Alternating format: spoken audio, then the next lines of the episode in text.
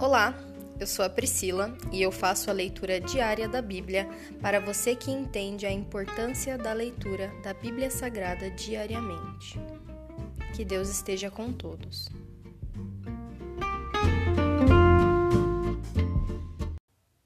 Ouça agora o capítulo 19 do livro de Mateus discussão sobre divórcio e casamento. Quando Jesus terminou de dizer essas coisas, deixou a Galiléia e foi para a região da Judéia, a leste do rio Jordão. Grandes multidões o seguiram e ele curou os enfermos. Alguns fariseus apareceram e tentaram apanhar Jesus numa armadilha, perguntando: Deve-se permitir que um homem se divorcie de sua mulher por qualquer motivo? Vocês não leram as Escrituras? respondeu Jesus. Elas registram que desde o princípio o Criador os fez homem e mulher, e disse: Por isso o homem deixa pai e mãe e se une à sua mulher, e os dois se tornam um só.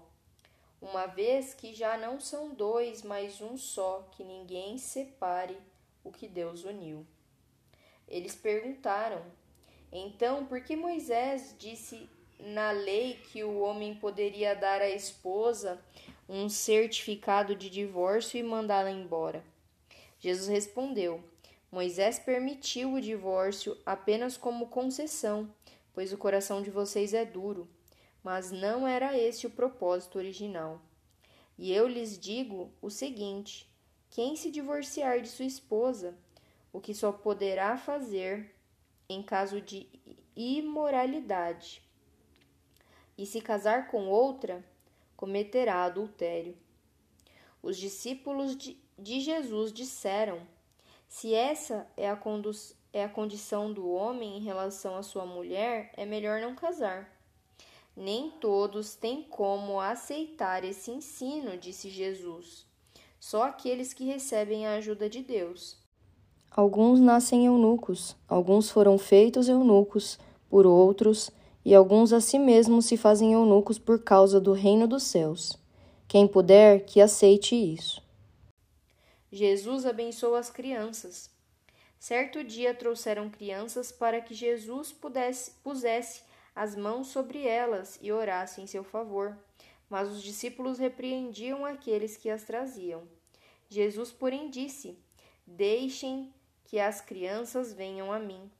Não as impeça, pois o reino dos céus pertence aos que são como elas. Então, antes de ir embora, pôs as mãos sobre a cabeça delas e as abençoou. O homem rico.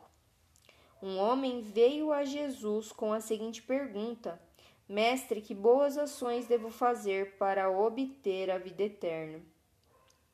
Por que você me pergunta sobre o que é bom? perguntou Jesus. Há somente um que é bom. Se você deseja entrar na vida eterna, guarde os mandamentos. Quais? perguntou o homem. Jesus respondeu: Não mate, não cometa adultério, não roube, não dê falso testemunho, honre seu pai e sua mãe, ame o seu próximo como a si mesmo. Tenho obedecido a todos esses mandamentos, disse o homem. O que mais devo fazer? Jesus respondeu: Se você quer ser perfeito, vá, venda todos os seus bens e dê o dinheiro aos pobres. Então você terá um tesouro no céu. Depois venha e siga-me. Quando o rapaz ouviu isso, foi embora triste, porque tinha muitos bens. As recompensas do discipulado. Então Jesus disse a seus discípulos: Eu lhes digo a verdade. É muito difícil um rico entrar no reino dos céus.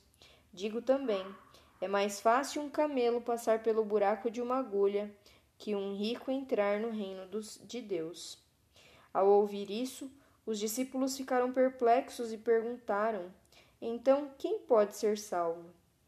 Jesus olhou atentamente para eles e respondeu: Para as pessoas isso é impossível mas tudo é possível para Deus. Então Pedro disse: Deixamos tudo para segui-lo, qual será nossa recompensa?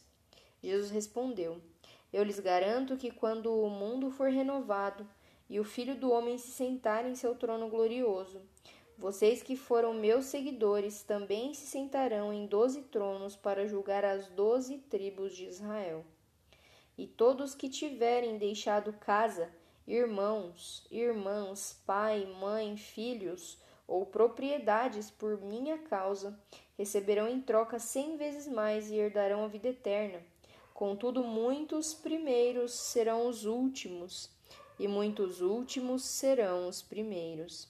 Se encerra aqui o capítulo 19 do livro de Mateus. Pai, muito obrigada por mais uma leitura. Dá-nos o discernimento da tua palavra. Fala direto aos nossos corações, Senhor. Nos ensina a não pecar contra ti.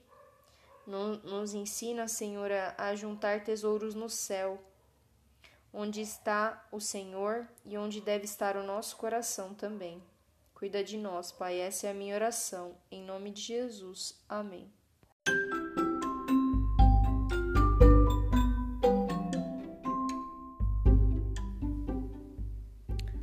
Você acabou de ouvir o Dali Bíblia, o podcast da tua leitura diária da palavra do Senhor.